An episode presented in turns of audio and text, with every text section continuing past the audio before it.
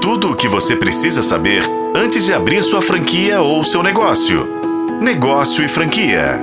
O setor de eletrodomésticos está num verdadeiro voo turbulento. Todo mundo está tentando manter os olhos abertos. Como diz o ditado, em terra de cego quem tem olho é rei. E a luta agora é conseguir fazer com que o mercado enxergue o melhor. Parece que a temporada de alinhamento e readequação de planos está aberta. Quem está se estruturando é a Polishop. Fundada em 1996 pelo tubarão João Apolinário, a empresa virou uma gigante na mídia e na venda de cama, mesa e banho, além de eletroeletrônicos. Foi referência no mundo do marketing multinível e agora está realinhando a órbita para conseguir ajustar o voo de forma menos turbulenta. A companhia está com uma dívida de mais de 9 milhões de reais com shopping centers. Tinha mais de 3 mil funcionários e 200 lojas nos principais shopping centers do país. Atualmente, conta com apenas 122 unidades e 50% do quadro de funcionários. Mas isso não diminuiu o plano da empresa. A companhia tem ainda centro de distribuição e fábricas em Manaus e seis canais próprios de televisão.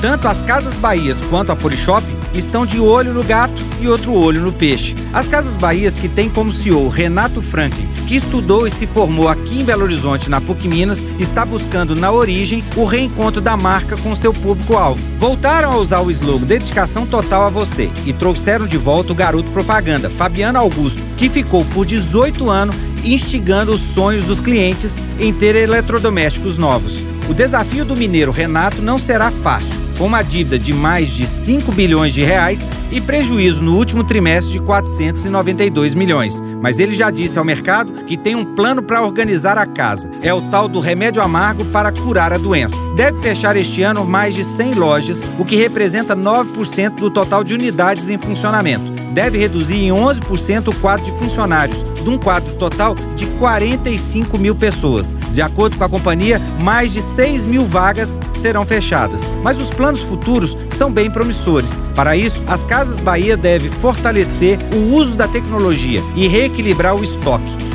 pegar os produtos que ficaram encalhados em lojas físicas e mandá-los para o marketplace com preços atrativos. Essa movimentação deve reduzir um bilhão de reais em estoque. Para bom entendedor, se ela conseguir vender o que está parado, o dinheiro que pagou por aqueles produtos é que ainda não foram vendidos volta para o caixa da empresa. É um complexo jogo de xadrez chamado gestão e que vale a pena acompanhar. Você ainda não está seguindo a Negócio Franquia no Instagram? Ah, para, né? A gente é especialista no mundo das shoppings e das franquias. E agora, se quiser tirar dúvidas ou fazer perguntas diretas, me segue no arroba Rodrigo M. Campelo.